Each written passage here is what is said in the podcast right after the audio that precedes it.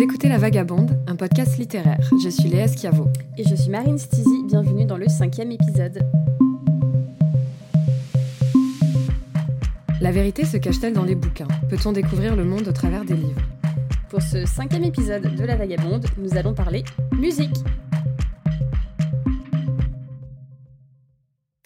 Comment être une artiste sans se faire l'écho de son époque? Déclarait Nina Simone à propos de sa carrière. Aujourd'hui, dans cet épisode, il va être question de musique et de résistance. Nous allons parler de blues, de jazz et de femmes. De femmes qui se sont démarquées par leur talent, leur force, leur caractère et qui ont dédié leur vie à la musique.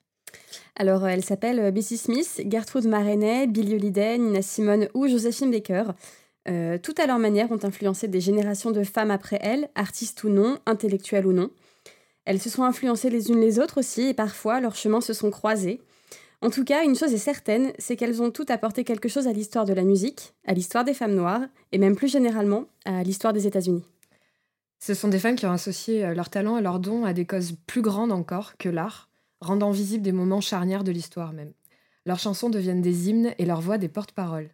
Ici, plus que de partir du principe que l'art est forcément politique, vous avez trois heures, il s'agit de considérer a posteriori les effets de ces créations sur des réalités sociales et historiques. La musique et son pouvoir de résistance, un sujet vaste et bien connu que nous avons décidé d'aborder avec ses autrices et auteurs, puisqu'il y a un homme, deux talents.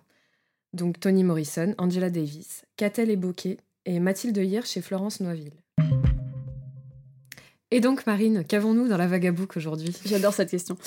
Alors, le premier livre dont nous allons parler est Jazz, roman de l'autrice américaine Toni Morrison, et le premier qu'elle ait publié après avoir reçu le prix Nobel de littérature. Jazz est publié en 1993 et c'est un livre qui, comme les autres livres de la trilogie dont il fait partie, parle de l'histoire des Afro-Américains et d'amour. Euh, nous sommes à Harlem en 1920 et un homme, Joe, qui est marié à Violette, vient d'assassiner sa jeune maîtresse, Dorcas. Pourquoi Comment Quelle est l'histoire de Joe D'où vient-il? Et ensuite, nous allons parler de l'essai d'Angela Davis qui s'appelle Blues et féminisme noir, qui est paru aux éditions Libertalia et qui décrypte en fait les chansons de trois papesses du blues féminin, les blues women, euh, Gertrude Marenet, Bessie Smith et Billie Holiday. Euh, le livre met en lumière le rôle profondément contestataire et résistant de cette forme musicale qu'est le blues et des figures qui l'incarnent, toutes trois, par leur texte et leur mode de vie, ont préfiguré d'une certaine manière les combats féministes à venir. Et enfin, parce qu'il est difficile de concevoir ce thème sans parler de deux icônes inégitables qui ont puisé dans l'héritage des trois artistes dont Angela Davis euh, parle, nous allons parler de Nina Simone et de Josephine Baker. Euh, Nina Simone est une très grande musicienne, pianiste, chanteuse et militante des droits civiques. Nous allons parler d'elle aujourd'hui en nous appuyant sur la biographie écrite par Mathilde Hirsch et Florence Noiville et publiée récemment aux éditions Le Talendier. Une biographie qui s'appelle Nina Simone Love Me or Leave Me, un titre qui reprend une des chansons phares de la chanteuse. Et enfin, une vie impossible à résumer en quelques minutes, mais on va essayer d'en faire une synthèse, celle de Joséphine Baker, qui est relaté dans le roman graphique euh, éponyme de Catel et Bocquet, qui sont connus euh, par ailleurs pour leurs nombreux albums biographiques, euh, notamment sur Olympe de Gouges ou Kiki de Montparnasse. Joséphine Baker est parue chez Casterman en 2016. Alors, euh, l'autrice Toni Morrison est une figure emblématique de l'écriture africaine-américaine.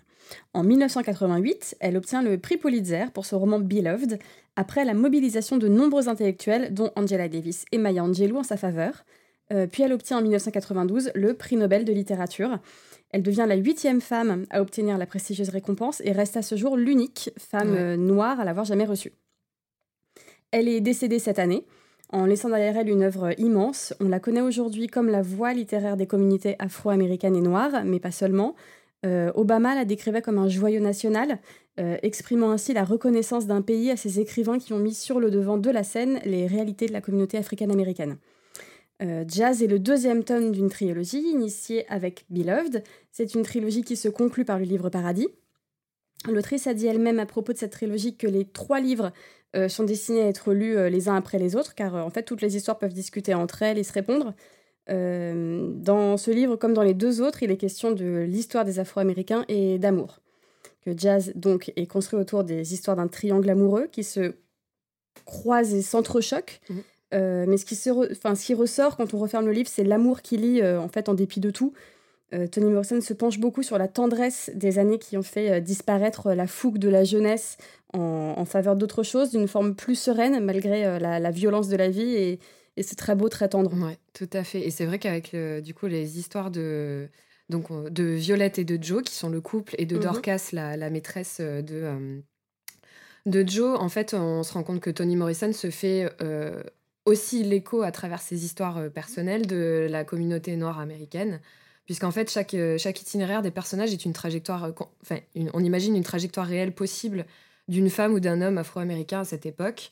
Euh, en fait, les années 20. Voilà, les années 20, donc c'est ce qu'elle nous, ce nous raconte, et elle remonte même un peu plus tôt. elle remonte même à la période de l'esclavage en, faisant un peu le, le, fil des, des ancêtres aussi des, des mm. Et donc, euh, l'évocation de la musique, puisque c'est pour cette raison qu'on a choisi ce livre, euh, elle se tient tout d'abord, et donc de manière évidente, on, l'a tous remarqué, dans le titre du livre, qui est donc un titre euh, très simple, qui, qui est un, un, seul mot, comme c'est souvent le cas d'ailleurs chez, chez Morrison, puisqu'on a Beloved, Paradis, Délivrance, Home, mm. Love, etc.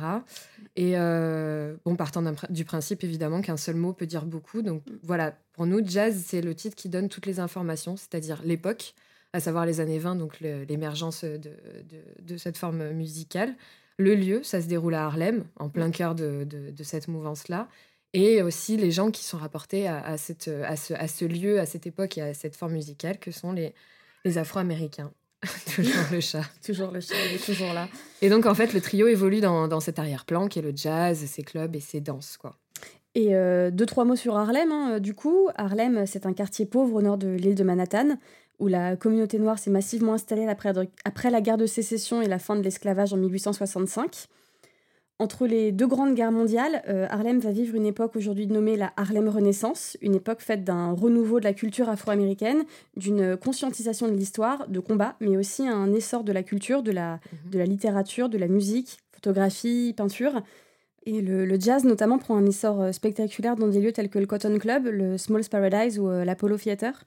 Euh, en fait, c'est dans cet environnement que se tient le, livre de Toni Morrison, une époque donc très forte pour la communauté afro-américaine. Ouais, et pour ce qui est de l'histoire, on apprend très rapidement, d'emblée, et c'est assez déroutant que Joe, en fait, donc marié avec Violette, a tué donc une jeune fille qui s'appelle Dorcas, avec qui il entretenait donc une relation extra-conjugale, et on a aussi un, un vrai, euh, un vrai insert sur euh, comment Violette, justement, a vécu euh, cette, ce drame et cette tragédie et comment elle, elle vit sa, sa, jalousie et sa colère par rapport mm. à ça. Mm.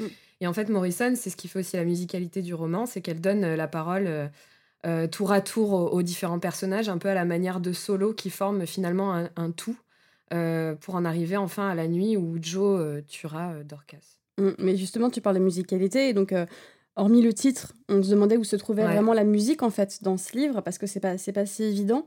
Euh, c'est disséminé quand même un petit peu partout. Il y a une trompette euh, sur le bord d'une fenêtre. Euh, il y a une musique torride qui rend les foules folles d'excitation, qui ouvre une porte à tous les possibles. Il y, a, quelques détails en fait comme des illustrations sur que sur ce que la musique peut mm. vouloir dire de la communauté, mais aussi sur comment cette musique était perçue.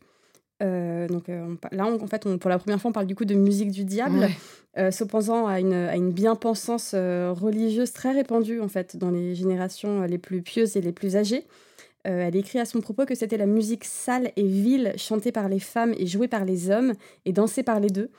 Collée sans pudeur ou séparée comme des sauvages. L'écouter, c'est déjà enfreindre la loi. Et il y a vraiment toute une réflexion sur cette musique qu'on dit euh, justement du démon, euh, cette musique dont on doit se tenir loin si on veut rester respectable.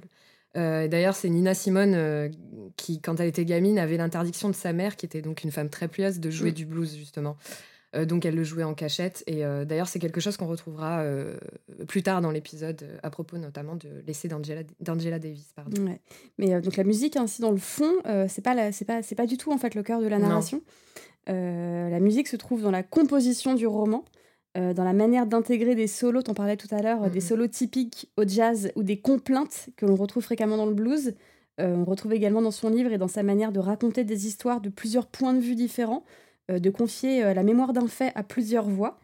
Euh, une manière, euh, en fait, c'est une manière qui est propre au jazz, ça, de faire se répondre les, les instruments, euh, reprenant les thèmes selon différentes perspectives. Mm. elle passe de la, de la narration au récit, du il au jeu, avec une facilité hyper, hyper désarmante. Et, et, le jazz aussi, pour moi, enfin, il est développé euh, dans, dans, les thèmes qui sont, qui sont retranscrits dans le roman, c'est-à-dire la ville, la jeunesse, quelque chose de très urbain, de très nouveau aussi, qui, mhm. auquel se confrontent les personnages, et ce qui est déstabilisant aussi pour eux. Il, ça, ça, ça, exacerbe leurs sentiments, en fait, on a l'impression, parce que justement, Joe, avec sa, sa jeune, toute jeune maîtresse, veut mhm. vaincre sa vieillesse. Euh, donc justement, il est confronté un peu à la jeunesse avec une espèce de fascination. Euh, sa maîtresse Dorcas, justement, elle fait son apprentissage de sa jeunesse puisqu'elle a, elle a environ 17 ans, enfin c'est la fin de l'adolescence. Euh, elle fait l'apprentissage de sa jeunesse par la danse, la musique, on le sent, elle est, elle est en effervescence par rapport à ça. Et Violette, justement, qui elle essaye de gérer sa colère face à justement cette jeunesse qui, est, qui, qui entre en rivalité avec elle. quoi. Et au-delà de ça, il y a l'écriture de, de, Morrison qui intègre de manière presque invisible et avec beaucoup de subtilité des éléments d'histoire. Je, je, cite En, 1906, Violette et Joe avaient quitté Tyrell, une halte du comté, en montant dans la section réservée aux gens de couleur du Southern Sky. C'est juste une phrase comme ça, une petite, euh, voilà, euh, des, petits, des petits éléments de détail, mais en fait, ça, ça, ça, contextualise, ça nous donne des, euh, des, des, infos et des détails en fait sur, sur le contexte historique d'un pays qui était bah, gangréné par le racisme et la ségrégation.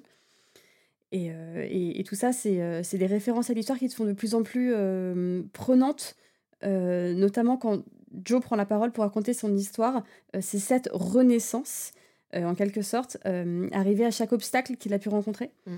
Euh, on découvre une vie très dure, marquée par l'abandon, un travail harassant, la recherche de sa mère, la survie. Ouais. Et il y a d'autres éléments comme... bon, alors l'action se déroule donc en 1926, mais on apprend justement que Violette et Joe ont migré en 1906 du sud au nord, puisqu'ils sont originaires de Virginie, où ils étaient employés dans les champs de coton.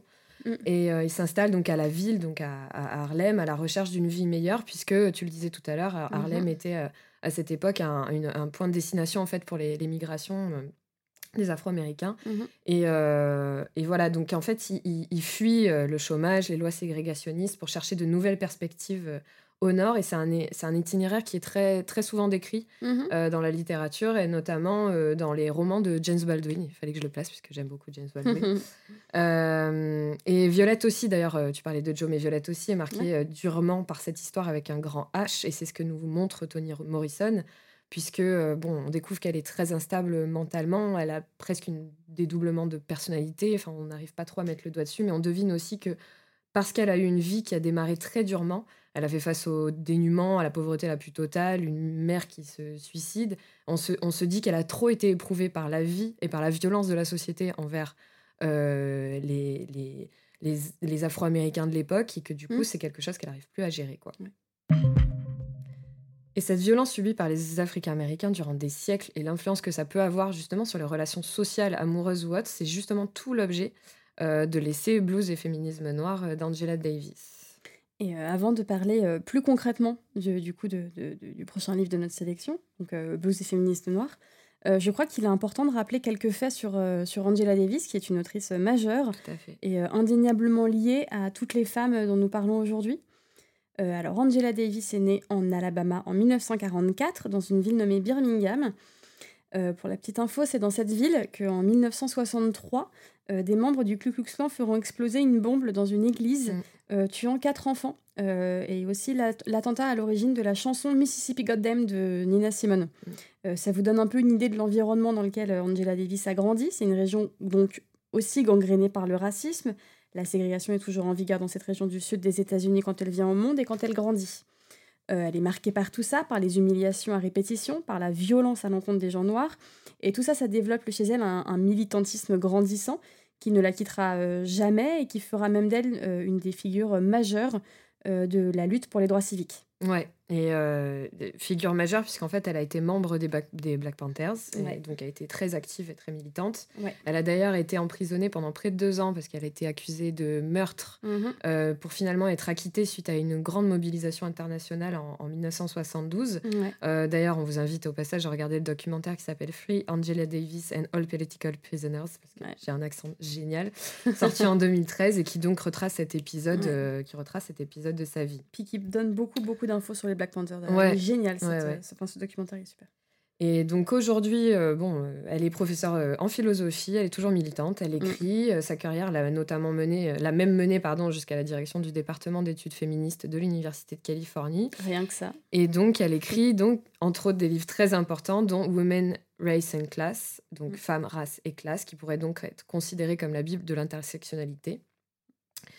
Et concernant Blues et féminisme noir, c'est un livre donc qu'elle a écrit en 1999, mais qui est sorti en France seulement en 2017, parce qu'on mm. a beaucoup de trains de retard quand même sur la traduction des écrits féministes euh, venant des États-Unis et d'ailleurs. Mm. Euh, et donc ce livre retrace l'histoire de trois grandes blues women des années 20 et 30, donc Gertrude Maroney, Bessie Smith et Billie Holiday, et euh, investigue sur leurs leur textes, les, les, textes de leurs chansons. Ouais. Et alors du coup, peut-être on peut préciser euh, la richesse de ce livre. Euh, on aurait pu presque enregistrer un double épisode hein, rien que sur ce bouquin. Euh, vous savez, quand vous voulez noter un peu les citations d'un livre, mais qu'en réalité, il y a genre 50 pages pleines de citations. Angela Davis a une manière d'amener les choses, de déconstruire des pensées et de les reconstruire derrière en s'appuyant sur un historique hyper solide, sur un corpus hyper mm. fourni. Euh, Plus de tout ça, 200 chansons. Quoi. Ah mais ouais, ouais, et puis c'est fait avec beaucoup de finesse et beaucoup d'intelligence. Franchement, c'est stupéfiant. Et pour le coup, écoutez ce qu'ont eu à dire euh, euh, ces femmes que, que l'histoire de la musique a un peu oublié. Euh, c'est écouter une histoire de, une histoire de femmes et, une histoire aussi du, mm. du, du, féminisme, même si c'est c'est pas correct en termes d'histoire d'employer ce mot par, rapport à mm. cette, par rapport aux années 20 et 30. Mais voilà, c'est quand même une, une, une, histoire des prémices. On, a un peu tendance à, à, considérer que, à ne considérer que l'écrit comme base valable mm. pour étudier une histoire mais on a aussi tendance à oublier que beaucoup de femmes n'avaient pas forcément accès à l'écriture. Et euh, de ce fait, on, néglige l'importance de la tradition orale. Et euh, par ce livre, Angela Davis décortique tout ce qui se cache dans les paroles des mm. chansons des, des, trois blueswomen, euh, et on en apprend beaucoup. Oui. Et déjà, on apprend un peu l'histoire du blues, qui est, qui est, parce qu'on sait, on sait ce que c'est, mais bon, on ne sait pas forcément parfois mm, d'où ça vient. Et de mm-hmm. par son origine, il, euh, il, révèle une perspective idéologique spécifiquement africaine-américaine. Il faut commencer par ça. D'ailleurs, il faut noter que Angela Davis utilise le terme africain-américain plutôt que afro-américain. Absolument. Euh, pour justement souligner les, les racines africaines des, des personnes qu'elle dénomme ainsi. De toute façon, c'est un terme euh, qui, qui, qui, qui, à chaque fois porte à, à, précision, dans tous les cas. Donc c'est une forme qui est née dans les décennies suivant l'abolition de l'esclavage, donc fin 19e, et c'est une expression en fait de la nouvelle liberté des Africains américains, de leur nouvelle réalité sociale et sexuelle, c'est-à-dire post-abolition de l'esclavage. Euh, cette musique représentait pour tous ceux qui l'écoutaient, mais aussi tous ceux et celles qui la faisaient, une forme de nouvelle indépendance intellectuelle et de liberté de représentation. Mhm. Donc c'est une musique qui exprime des réalités très quotidiennes, surtout de la souffrance sociale et psychique vécue par la communauté noire de la classe laborieuse, et, euh, et euh, au-delà de ça, elle permettait aussi d'aborder des thèmes beaucoup plus larges que la musique dite traditionnelle. On pense mm. par exemple à la, donc la musique sacrée religieuse, mais aussi la musique de la culture dominante qui est la country. Euh, donc par exemple en abordant des thèmes très sulfureux comme l'homosexualité, les relations plusieurs, mm. etc. Un truc impensable Tout à fait. les autres genres. Clairement. Et, et, donc ce qui est le plus marquant, c'est que ce genre musical, en fait, s'est popularisé grâce à ces blues women et qui ont mis en fait sur le devant de la scène littéralement, euh, ce genre de musique populaire, et donc ont contribué à la construction d'une nouvelle conscience noire et d'une esthétique noire, et euh, l'avènement de l'industrie du divertissement noir. Mm. Rien que ça. ouais. Donc du coup, là, on peut revenir euh, maintenant sur ce dont on parlait dans, dans, Jazz, cette notion de musique du diable. Qu'Angela Davis décrypte entièrement par opposition donc à la musique de Dieu, celle jouée dans les églises, les gospels, les spirituals et tout. Mm.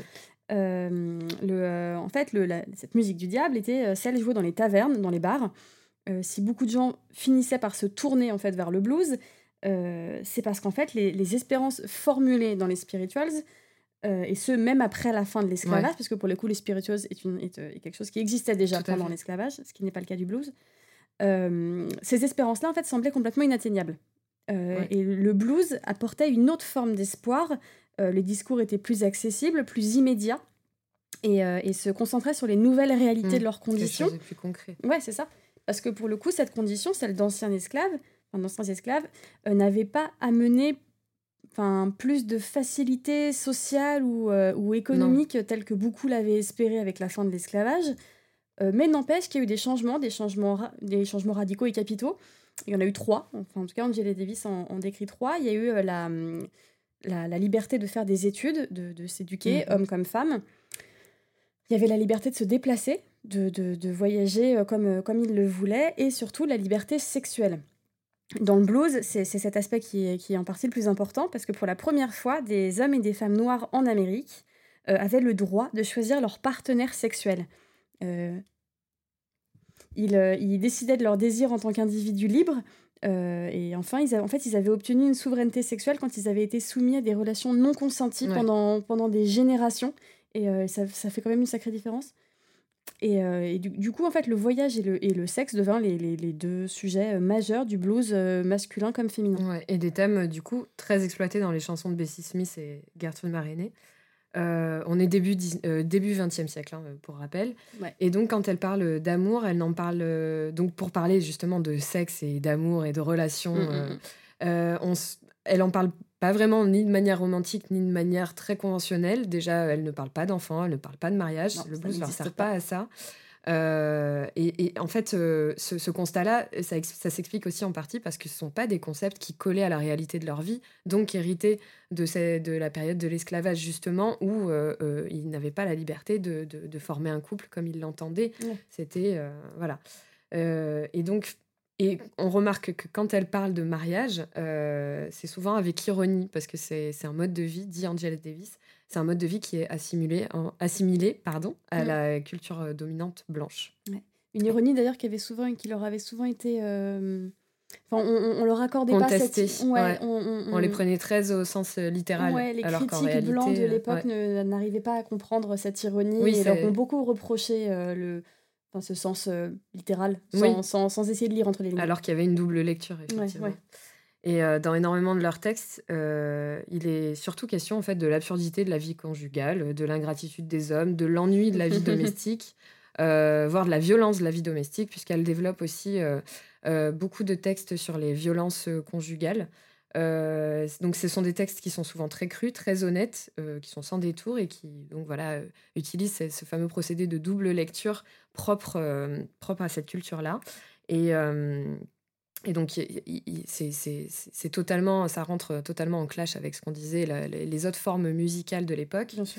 Et euh, donc, en fait, et pour parler justement des violences et de la manière dont elles en parlent euh, de, façon si crue, si réaliste, et même de l'intégrer en fait dans les chansons, dans leurs chansons et de les intégrer sur scène, en, faisant ça, elles brisent un tabou qu'il y avait à l'époque sur les violences, puisque les violences domestiques relevaient de la sphère privée. Il y avait une espèce de pudeur très déplacée sur ce sujet-là puisque on n'en parlait pas dans le discours public. Ce qui se passe à la maison, ça se passait à la maison. Mais il n'y avait, y avait rien qui était fait dans la société ou même au niveau politique sur, sur ces questions-là. Et elles, en fait, elles ont, elles ont porté ce sujet à, la, à, dénonciation. Mmh. Et, euh, et, en faisant ça, elles ont carrément anticipé en fait des mouvements euh, les revendications des mouvements euh, féministes des années 70 qui ont commencé à dire non mais attendez, il faut en parler, il faut, le mettre dans le discours public, il faut qu'il y ait des mesures politiques qui, régulent, euh, qui régulent ce, genre de... Ce, phénomène-là, et, elles sont totalement en avance en fait, en, brisant ce tabou-là. Elle, euh, Angela Davis dit que c'est une manière de transformer un problème individuel en condition sociale. Mhm. En fait, avec leurs chansons, elles ont en fait entre les mains les, les, prémices, c'est Angela Davis aussi qui le dit, les prémices d'une attitude oppositionnelle à l'idéologie patriarcale. Et euh, elles exploitent aussi donc à fond leur, euh, leur sexualité, sans tabou et mm. sans retenue. une, une, une, traduction qui est pas le temps de se marier, pas le temps de s'installer. Je suis une jeune femme et je n'ai pas fini d'aller voir à droite, à gauche. Et euh, Angela Davis décrit les blueswomen comme iconoclastes, et c'est vrai, euh, autant dans, leur thème que dans leur mode de vie. C'était des femmes qui ne, correspondaient pas à l'image traditionnelle de la femme de l'époque. Dans leurs chansons, elles ont parfois des paroles hyper violentes, ou en fait, elles, ont juste une absence totale de, résignation, une attitude, bah, pour le coup aussi, euh, déroutante pour le, temps. Et, ça en faisait des femmes très fortes, des modèles euh, hors normes mm. dont le public féminin avait, avait vraiment besoin. Bessie Smith a tenu tête à tout un groupe du KKK, justement, euh, qui voulait empêcher un de ses concerts. genre, genre, non, il n'y a pas moyen, vous sortez. cette anecdote-là, c'est drôle. Et justement, cette transgression des normes, ça explique aussi bien leur succès que, auprès des femmes que des hommes. Et c'est une, transgression qui continue même, par exemple, avec euh, Gertrude Marinier, qui était ouvertement homosexuelle et qui chantait aussi à ce sujet. Et qui, chantée par exemple en évoquant une wild woman, c'est-à-dire Mm. celle qui assume tous ses désirs.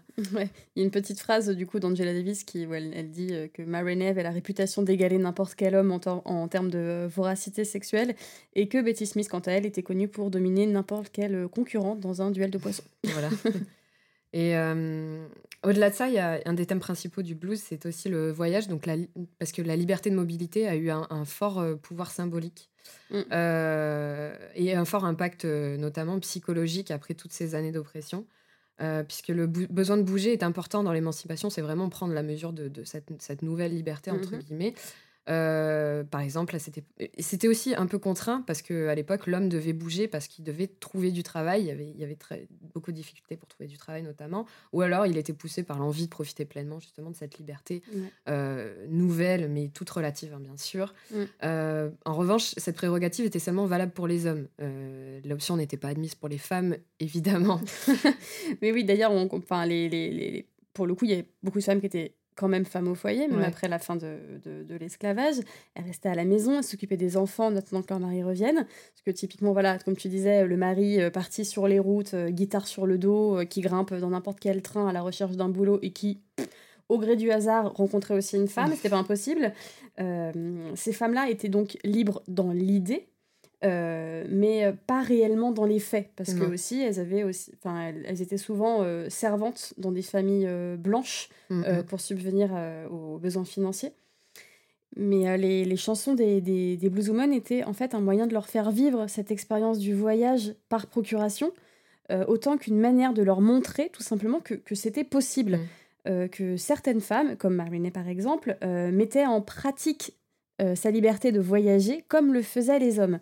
Euh, montrer que certaines femmes pouvaient totalement s'approprier des, des codes masculins et se forger euh, une, une identité. Euh, après, c'était, il y avait aussi le fait que les blueswomen étaient un peu les seules à pouvoir s'approprier ce Mhm. mode de vie. Elles, elles étaient un- ce qu'on appelle des Rolling Stones. Elles chantaient aussi l'opportunité d'égaler les hommes. Elles chantent la, la- la quête d'une vie plus épanouissante et de l'amant disparu, un peu comme les, comme, comme les hommes le faisaient avant elles. Quoi. Et y a, pour- en, question de mobilité, il y a toute une, toute une réflexion sur euh, et tout, beau- beaucoup de, de chansons qui parlent des, euh, des migrations sud-nord. Euh, la, la chanson exalte le retour chez soi, donc du coup de revenir vers le sud. Euh, c'est parce que le, le- malgré en fait la, la- la- ségrégation et malgré la violence qui, qui continuait d'être exercée dans le sud, bah c'est le, le sud en fait c'était c'était chez elle. elle avait- le foyer, quoi. C'était c'était la maison, voilà. Elle l'avait elle, souvent quitté pour euh, trouver du travail euh, dans, dans, le- enfin, dans le, dans le nord, pour le coup, le Mhm. nord du pays, suivre un homme aussi. Euh, mais il y a un vrai traumatisme de l'exode dans, dans, dans ces chansons, Ouais.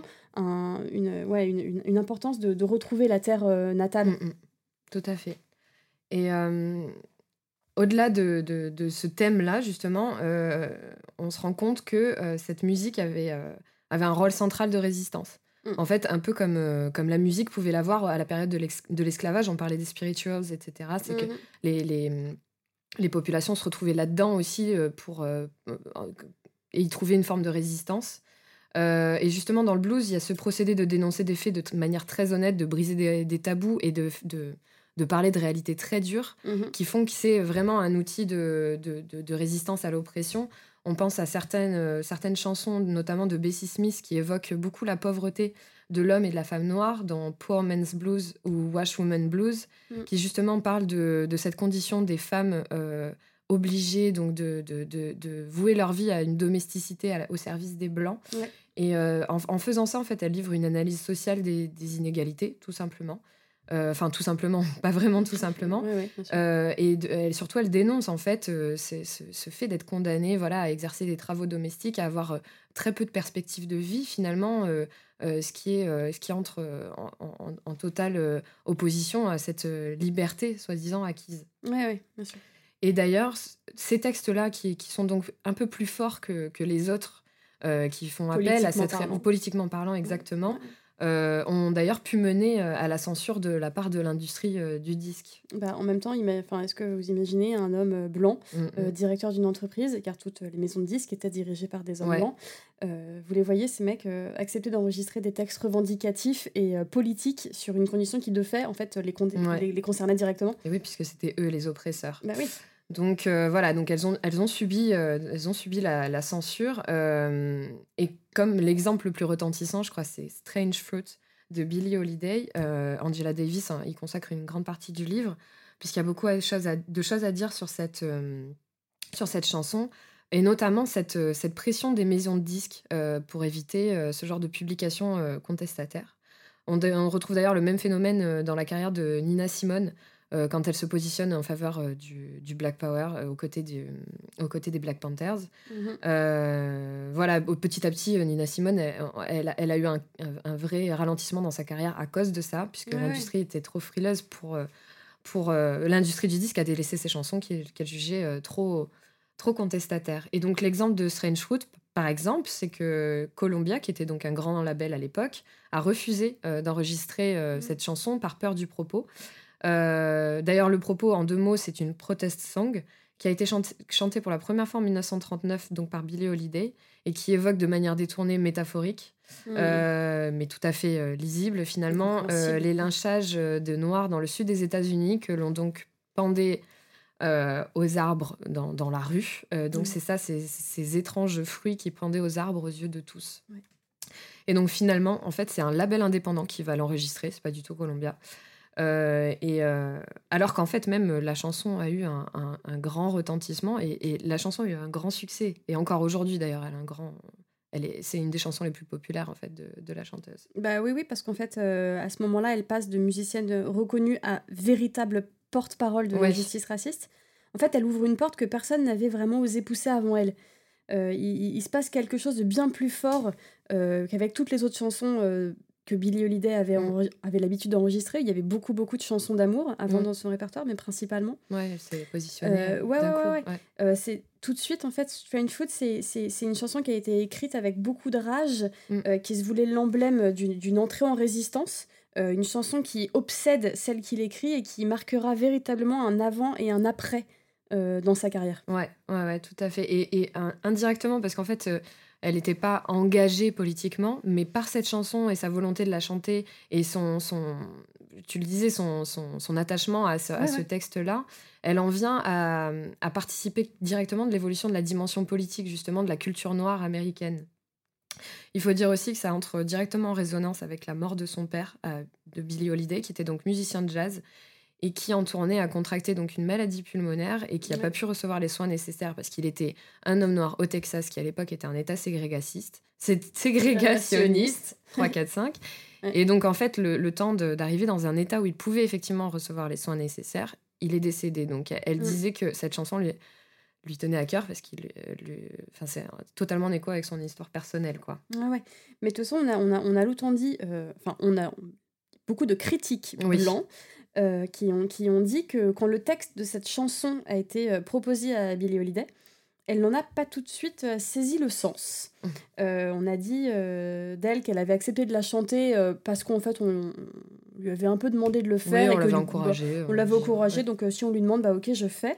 en réalité, quand on, quand on lui laisse la parole, et c'est ce que fait Angela Davis, mmh. elle, la, elle, elle, la cite directement, euh, elle dit bien que le texte l'a bouleversée dès qu'on le lui enfin, dès, qu'elle l'a lu et, qu'elle elle, tenait absolument à le, à le chanter et en, partie tu, tu, le disais mm. euh, euh, parce que enfin ça rendait hommage à, à, la mémoire de son père en fait les critiques blancs se sont complètement enfin c'est un peu gros de dire les critiquement en tout cas mais enfin mm, mm. ces personnes là se sont euh, accaparer euh, l'histoire derrière cette chanson en la faisant euh, passer pour, une, pour, pour, pour plus inculte clairement que, que ce qu'elle n'était, en disant qu'elle ne comprenait pas la métaphore de la chanson. Enfin bref, infantilisation de base. Voilà, exactement, ce procédé très paternalisant.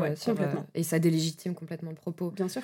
et d'ailleurs, enfin un propos qui ne devait pas forcément être délégitimé, parce que même si en 1939, les lynchages ont déjà été dénoncés publiquement, il y a eu des il y a eu des, des, des, des, comment dire, des mouvements politiques qui, y en a faisaient en sorte que voilà, mais ça n'a pas disparu pour autant. Euh, d'ailleurs, euh, dans le livre, il y a une description euh, qui est hyper violente, qui, qui, est très difficile à lire. on, a, on a aussi une idée très bouleversante dans le documentaire qui s'appelle I Am Not Your Negro de Raoul Peck. Qui est écrit d'après l'œuvre de James Baldwin, voilà, qui retrace aussi toutes les étapes du mouvement des droits civiques aux États-Unis en mhm. allant justement à la racine, c'est-à-dire la période de l'esclavage, la fin, les lois ségrégationnistes. Et là-dedans, on a aussi une idée euh, euh, très poignante de, l'atmosphère qui pouvait régner dans ces, États à l'époque. Mm. Euh, voilà, et puis de toute façon, Billie Holiday savait de quoi elle parlait, puisqu'elle a subi directement aussi des attaques racistes, notamment lors de sa tournée dans le sud des États-Unis. Là, par exemple, on pense à Green Book, qui est le film de Peter Farrelly qui parle de l'histoire de Don Shirley, un, musicien. super film. Ouais, super film d'ailleurs que j'ai adoré. Euh, musicien donc, qui s'appelle Don Charley, euh, très talentueux et qui tient à faire sa, sa, tournée dans le sud des, États-Unis malgré les risques que mmh. ça imposait. Et euh, le Green Book, en fait, est le guide pour le, le, le, voyage en sécurité des personnes de couleur de l'époque. Les endroits où ils peuvent aller, les endroits où ils ne peuvent pas aller. On a ça aussi dans Harlem Quartet où les personnages euh, sont musiciens de James Baldwin, et de James Baldwin toujours, euh, où les personnages sont musiciens et doivent partir en tournée dans les États du sud des États-Unis. On sent vraiment la peur qu'ils ont d'aller euh, dans ces États, notamment à Birmingham, qui est une ville réputée très violente à l'époque. Mais c'est pas safe du tout. Non. Et Angela Davis dit justement que l'enregistrement de Strange Fruit par Billie Holiday reste un des exemples les plus influents et profonds, et toujours d'actualité, de la rencontre entre la conscience sociale et la musique. Et d'ailleurs, Billie Holiday et ses autres chanteuses ont marqué des générations de chanteuses après elle, juste, évidemment. Et euh, dont une dont nous avions vraiment envie de parler aujourd'hui, puisqu'il s'agit de Nina Simone, qui est probablement d'ailleurs la plus connue, la plus populaire de toutes. Mm. Euh, les musiques de Bessie Smith, et particulièrement celles de Billie Holiday, justement, l'ont bercée dans son enfance et l'ont beaucoup inspirée. D'ailleurs, pour vous donner une idée chronologique, euh, Nina Simone entre à l'école quand Billie Holiday chante Strange Fruit en 1939. Et au printemps dernier, Christiane Taubira, sur TSF Jazz, parlait de Nina Simone euh, à l'occasion d'une émission qui lui était entièrement consacrée, comme euh, d'une artiste totale et d'une personne volcanique.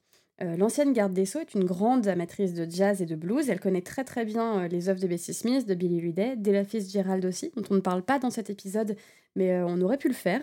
à propos de Nina Simone, elle confie avoir pour elle une affection particulière. Euh, elle dit que Nina Simone a une place importante dans sa vie et je crois d'ailleurs que c'est aussi ce qui se, enfin, ce qui démarque en fait mm. Nina Simone de bien d'autres artistes. C'est justement cette faculté-là euh, d'entrer dans la, dans la vie des gens.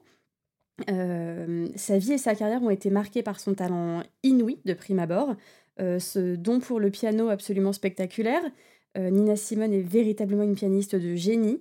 Euh, sa carrière, c'est énormément de chansons populaires, de chansons d'amour, autant que des portraits euh, des États-Unis. Mm. Euh, je pense bien sûr à des titres, on en parlait plus tôt, comme Mississippi Goddamn ou I Wish, qui, moi, me concernant, est ma chanson préférée.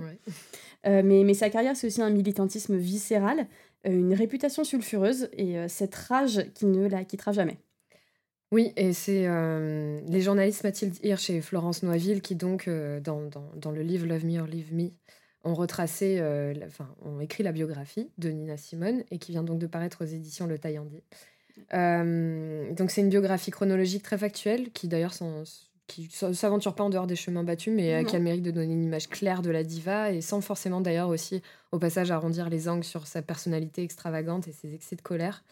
Donc on y découvre une enfant d'abord sage, assez introvertie, euh, avant de devenir Nina Simone, c'est, elle est née Eunice Wayman en 1933. Euh, elle prendra son nom de scène bien plus tard, évidemment. Elle grandit dans une euh, famille de musiciens qui est donc marquée par la ségrégation du sud du pays, puisque son père vient de Caroline du Sud, là où justement les Strange Fruits sont une réalité. Mm. très tôt et en autodidacte, elle apprend le piano. Et, mais bon, au début, ce qu'on attend d'elle, on y revient, c'est de jouer surtout mm. des spirituals, la musique noire héritée de l'esclavage. C'est sa, mère euh, préfère qu'elle joue ça. Sa mère est une femme très très pieuse. Très pieuse. et donc elle joue le dimanche à l'église, accompagne le prêtre et les fidèles dans leur cérémonie. C'est d'ailleurs comme ça que bon nombre d'artistes noirs ont commencé justement. Euh, mais bon, quand Nina, euh, quand sa mère est pas là, préfère jouer du blues avec son père sur le piano familial. mais n'empêche qu'elle a un talent indéniable et très rapidement elle se fait remarquer par une certaine Madame Miller qui décide de lui payer des cours de piano pendant un an. Mm. Euh, franchement, on peut dire qu'elle a eu du nez. En termes de mécène d'artiste, je ne sais pas si on a déjà fait mieux. Elle a, bien misé. c'est clair. Euh, en tout cas, euh, la petite Eunice découvre du coup Bach et, et Rachmaninoff et, Et alors, en fait, à ce moment-là, elle, elle, débute à nourrir un rêve, celui de devenir la première concertiste mmh. classique noire. Une fois cette première année passée, c'est la communauté qui décide d'économiser pour offrir à la petite fille ses cours de piano. Elle euh, représente un, réel espoir pour sa ville. Elle travaille très dur, très fort, et devenue plus âgée, elle s'en va à New York pour intégrer un stage de, préparation au concours de la très prestigieuse Curtis School of Music. Euh, et là, eh bien, en fait, elle découvre la Harlem Renaissance et elle se frotte à la constante ébullition de la communauté mmh. afro-américaine.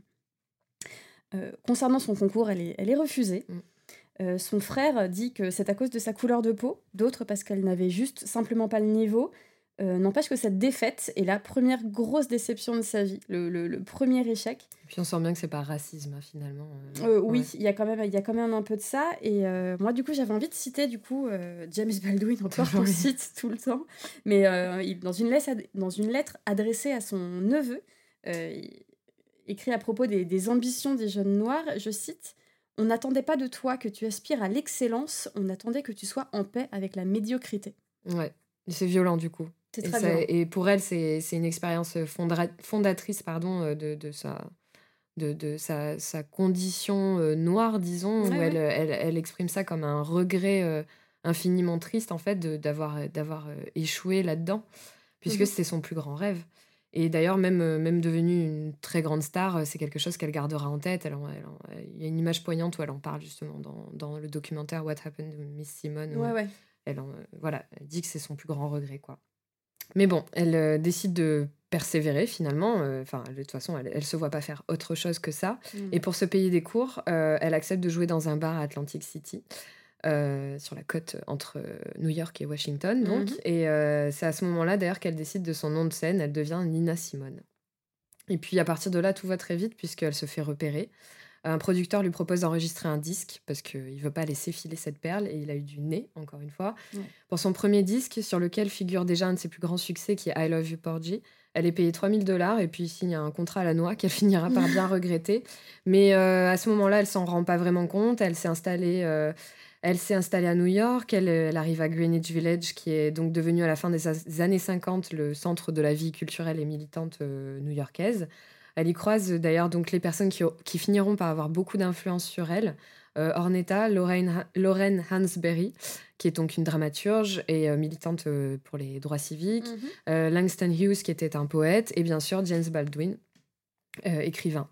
Et donc, à partir de là, le succès a été très rapide. Elle est, elle est vite connue et reconnue dans le monde entier et devient, devient très riche à même pas 25 ans. ouais. Mais c'est à peu près à cette période aussi qu'elle développe considérablement son militantisme, renforce aussi son rapport à l'Afrique, euh, cette terre-mère qu'elle n'a visitée qu'une seule fois, mais euh, qui préfigure euh, ce qui arrivera ensuite. Elle finira par, par, retourner au Liberia pour essayer de retrouver une forme de d'authenticité. Et mais à ce moment-là, voilà, elle commence à porter des vêtements et des bijoux africains, se frotte à la sorcellerie et au vaudou. ça l'amuse un peu, en fait, qu'on la voit comme une espèce de sorcière africaine. Et puis surtout, c'est la période des droits civiques.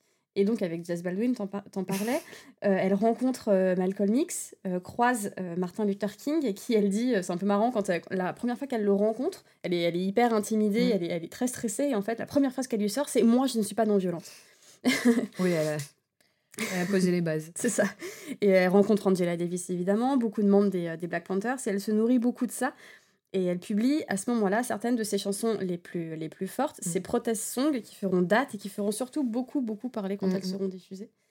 Euh, en fait, elle comprend assez rapidement que sa force à elle dans la lutte euh, passe par la chanson, par la musique, euh, et que les messages, c'est de cette manière qu'elle doit les faire passer. Elle devient du coup une voix de la contestation, de la résistance, une, une véritable voix des, des, des, droits civiques. Oui.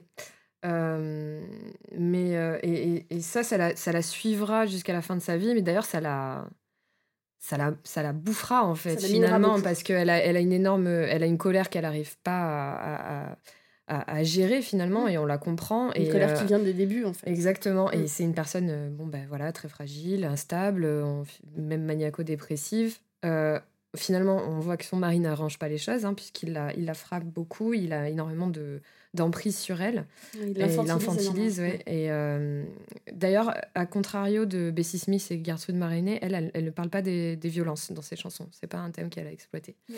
Mais euh, bon, bref, la fin de sa vie, somme toute, c'est assez tragique, la fin de sa carrière. Mais on ne va pas se pencher dessus parce qu'en fait, au final, l'important à retenir la concernant, c'est surtout de ce que tu disais, la force de mm. son art la rage de son militantisme. Elle croyait très très fort aux luttes pour les droits civiques et rêvait d'une Amérique où le racisme n'existait plus. Donc euh, elle reste encore, malgré sa mort, une des voix primordiales de ce combat et euh, continuer de l'écouter est évidemment important. Pour euh, conclure notre épisode, il nous a semblé intéressant de nous pencher sur la figure de Joséphine Baker, qui elle aussi, en tant qu'artiste, a pris part à des mouvements de résistance. pour ce faire, nous nous sommes intéressés à un roman graphique euh, paru en 2016 chez Casterman. Euh, les dessins sont signés par l'illustratrice strasbourgeoise Catel Muller, d'après un scénario de José Louis Boquet. Ah. Mon Dieu, c'est un homme. Oh là là. Ouais. je ne sais pas si je le vis bien. si, si, ça va, ça va. Mais en vrai, c'est bon. Pour le coup, c'est pas la première fois que le duo travaille ensemble. Aux mêmes éditions, tu le disais plus tôt, ils ont également publié un roman graphique sur Olympe de Gouges et sur euh, Kiki de Montparnasse. Des grandes dames, donc. Des grandes dames, absolument. Et donc, quand on pense euh, à Joséphine Baker, l'image qui colle le plus à l'imaginaire collectif, c'est bien entendu Joséphine à moitié nue, la taille cerclée de banane. Voilà. C'est une image euh, assez racoleuse qui correspond au début de sa carrière, certes, mais qui invisibilise assez tout un pan euh, militant et revendicatif de sa vie. Ouais, et d'ailleurs, en, en, lisant l'histoire de sa vie, on se rend compte qu'elle a été, et on s'en doutait, bien plus du coup qu'une qu'une danseuse de cabaret. C'est avant tout une, grande artiste, bien sûr, mais elle s'est aussi, et j'ai presque envie de dire surtout, euh, engagée à l'occasion de la Seconde Guerre mondiale en France et pour les droits civiques euh, aux États-Unis. Alors, euh, petit point chronologique, elle vient de. ouais, bio. Elle vient de Saint-Louis, dans le Missouri, et a grandi dans une grande pauvreté. Au Missouri sévissent les fameuses Jim, Jim Crow Laws. Mmh. Et on les lois ségrégées. ouais, voilà. Et on peut dire que ça a marqué sa pensée. Elle se consacre très tôt à la danse et au spectacle néanmoins. Euh, elle commence très jeune les tournées avec euh, une compagnie qui la prend sous son aile euh, et, en fait finalement elle arrive très, très vite à New York où on lui présente une opportunité qu'elle ne peut pas refuser, être la star d'un spectacle parisien s'appelant La Revue Nègre. Je n'ai rien à On n'a pas envie. la voilà donc à Paris, une ville où elle s'apercevra que sa couleur de peau n'est pas un obstacle à sa liberté, comme c'est le cas aux États-Unis dans les années 20. Oui, parce que d'ailleurs, c'est à cette époque que certains euh, intellectuels africains-américains euh, fuient les États-Unis pour conquérir euh, la liberté. le racisme à l'époque, en effet, il n'est pas institutionnalisé par la ségrégation. Parce que bon, de là à dire qu'il n'y a pas de racisme en France à cette époque, ça me paraît un peu un petit peu osé, mais voilà. Encore James, James Baldwin, toujours. Je pense qu'on pourrait appeler cet épisode Hommage à James Baldwin. James, I love you, euh, a, fait pareil en fait. C'était un, donc un écrivain noir et homosexuel. Il s'est expatrié à Paris dans les mêmes années pour faire un contexte très violent et pouvoir vivre pleinement de son art. Et, euh, et c'est pour les mêmes raisons en fait que Joséphine Baker décide de rester en France. Donc déjà euh, des choix, des choix professionnels, mais totalement motivés par une conscience politique et, un désir de liberté. Mm-hmm. Ce qui frappe à la lecture du, donc, de la biographie par Catel et Bocquet, c'est le contraste qui règne entre donc l'insouciance de l'Europe euh, et euh, le climat très anxiogène des États-Unis, en tout cas aux yeux de Joséphine. Euh, quand elle est en Europe, c'est les tournées, le, succès, les rencontres, l'argent. les planches sont joyeuses et, foisonnantes. il y a énormément d'infos, il y a plein de lumière, ça clignote partout. Bref, c'est le succès, c'est la, c'est la, c'est la folle vie d'artiste, quoi. Mhm. Et en revanche, chaque fois qu'elle retourne aux États-Unis, ce qui, ne, ce qui ne, ne, se passe pas tant de fois dans sa vie, elle est, elle est, elle est, elle est pas, elle pas été beaucoup aux États-Unis finalement. On sent le poids du racisme et tout ce que ça l'empêche euh, de faire. Oui, parce qu'en fait, elle s'est vraiment épanouie intellectuellement, mm. socialement, euh, politiquement parlant, en dehors des États-Unis. Elle est devenue quelqu'un en fait en, en, Europe. Euh, L'Europe qui avait du coup, comme on le disait plutôt, un rapport au, au, au noir complètement différent des États-Unis. Oui, c'était pas institutionnalisé, quoi. Oui, de ça, pas du tout. Après, euh, ce qui est, ce qui est très drôle, c'est que c'est aussi euh, une époque très dure, notamment pour, euh, pour, pour les personnes venant du, du, Maghreb. Enfin bref, voilà, ça c'est aussi, on tomberait dans une... Ouais, enfin, on est dans un contexte de colonial ah quand même, malgré tout. Donc voilà, il n'y a, pas de loi ségrégationniste, mais on est quand même dans l'Europe qui pas colonise. non plus, quoi. Voilà. voilà. Euh, mais n'empêche qu'en France, elle était la grande Joséphine Baker. Aux États-Unis, carrément, en fait, quand elle y retourne, on refuse même de lui servir un café quand elle rentre dans un bar, parce qu'elle est noire. Et c'est aussi pour cette raison, euh, parce qu'elle est consciente de la situation des Noirs aux États-Unis, et même en fait, si elle, euh, désormais, elle en, est, elle en est loin, parce qu'elle habite plus là, elle décide de s'engager en faveur du mouvement des droits civiques et d'utiliser sa notoriété pour donner vie à un discours essentiel à cette époque. Euh, mais n'empêche qu'avant ça, Joséphine Baker a utilisé aussi sa notoriété pour rentrer en résistance pendant la Seconde Guerre mondiale. Euh, très patriote envers la France qui, l'a accueillie, mmh. elle devient espionne pour le compte des Alliés et fait passer des messages sur ses partitions lors de ses tournées en Europe et en, Afrique. Grave. Euh, elle finit par recevoir les, honneurs du général de Gaulle. Et dans cet esprit de résistance, elle a pris part au mouvement des, droits civiques. Donc. Euh, elle a notamment parlé aux côtés de, Martin Luther King le, jour de son fameux discours I Have a Dream au Lincoln Memorial en 1963. Euh, en s'associant de si près euh, à cette lutte, elle reste fidèle à ses convictions de liberté et d'égalité qu'elle a essayé d'ailleurs d'appliquer dans sa vie personnelle en adoptant des enfants de toutes les nationalités et origines qu'elle appellera sa tribu arc-en-ciel. Elle en a 12. Elle a fait ça, oui, 12. Et euh, pour, pour, finir sur Joséphine Baker, ce qui est surtout intéressant de, de souligner, c'est que contrairement aux chanteuses dont on a parlé euh, jusqu'à présent, elle, elle s'est engagée, mais ne l'a pas fait directement via son art. C'est-à-dire qu'elle n'a pas utilisé la chanson, ses textes pour exprimer ses revendications, mais elle a utilisé plutôt, du coup, sa, sa notoriété pour le faire. Donc en fait, c'est effectivement grâce à sa musique qu'elle a pu s'engager, parce qu'en fait, c'est sa musique qui lui a donné le succès, un accès à des endroits du monde qui lui étaient par ailleurs refusés. Et c'est ça qui lui a donné la, liberté. Euh, elle, a pu rencontrer des gens, elle a pu, elle a pu s'ouvrir des portes qui lui seraient restées fermées autrement. Euh, et c'est grâce à ça qu'elle est partie des États-Unis. Donc c'est ça qui a vraiment marqué euh, la, possibilité pour elle de, de s'engager. Joséphine Baker, Nina Simone, Bessie Smith, Gertrude Marinet ou Billie Holiday, toutes ont été des modèles pour la jeunesse et les générations futures. Toni Morrison disait que Nina Simone avait permis à sa génération de rester en vie tout ont permis à leurs auditrices, à leurs euh, spectatrices, de réaliser qu'il existait une autre manière d'être au monde, d'être à la société. Elles ont ouvert un champ des possibles inestimable. Les Blues Women, en réalité, malgré toutes les résistances qu'elles ont pu rencontrer, euh, de la censure de la part de l'industrie du disque au racisme, évidemment, ont contribué à l'émergence d'une esthétique noire. Et aujourd'hui encore, l'héritage de Billie Holiday est toujours présent dans la musique contemporaine, par exemple chez Tracy Chapman ou Erika Badu. En vraie superstar, elles avaient en réalité autant de succès auprès des Noirs que des Blancs, auprès des hommes que des femmes. Mais auprès du public africain-américain, donc, elles arrivaient à exacerber ce sentiment de communauté, au sud comme au nord. Et leurs œuvres, en fait, parlent finalement à tout le monde. Mm. Et parce que ce sont des femmes, elles sont arrivées à mettre en place un phénomène d'identification très fort auprès du public féminin.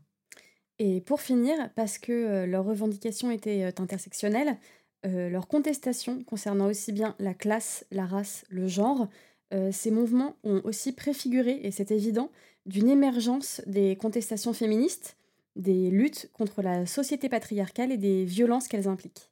Euh, d'une certaine manière, nous pouvons leur dire merci. Merci d'avoir écouté cet épisode de La Vagabonde. Merci. Nous espérons que ce numéro vous aura donné envie de les écouter, ces femmes, de monter le volume de vos écouteurs quand vous entendrez les trois premières notes reconnaissables entre mille de Cinnamon de Nina Simone. Merci à Bastien Jackson pour la réalisation et le montage, et à Théophile Denis pour la musique. Vous pouvez toujours nous retrouver sur les réseaux à La Vagabonde Podcast. Salut Salut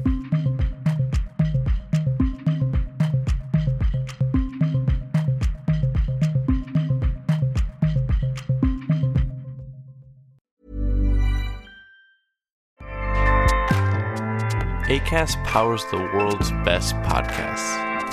Here's a show that we recommend. This is Roundabout Season 2, and we're back to share more stories from the road and the memories made along the way. We're talking rest stops, if we're stopping to get gas. You will be timed. you will be for sure. Misguided plans. I grew up in the city, so I have like, you know, a healthy fear of real extreme darkness. this was like wilderness a lot of laughs. Y'all weird, but you, you, you were different. Like you were real different, bro. I couldn't really put my finger on it. And so much more. Just goes to show that unexpected yeah. things sometimes are the best when it comes to a road trip. Roundabout Season 2, presented by Nissan, is live now with new episodes rolling out every Thursday. Listen and subscribe wherever you get your podcasts.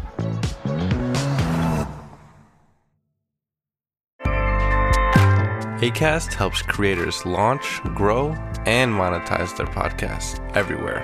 ACAST.com.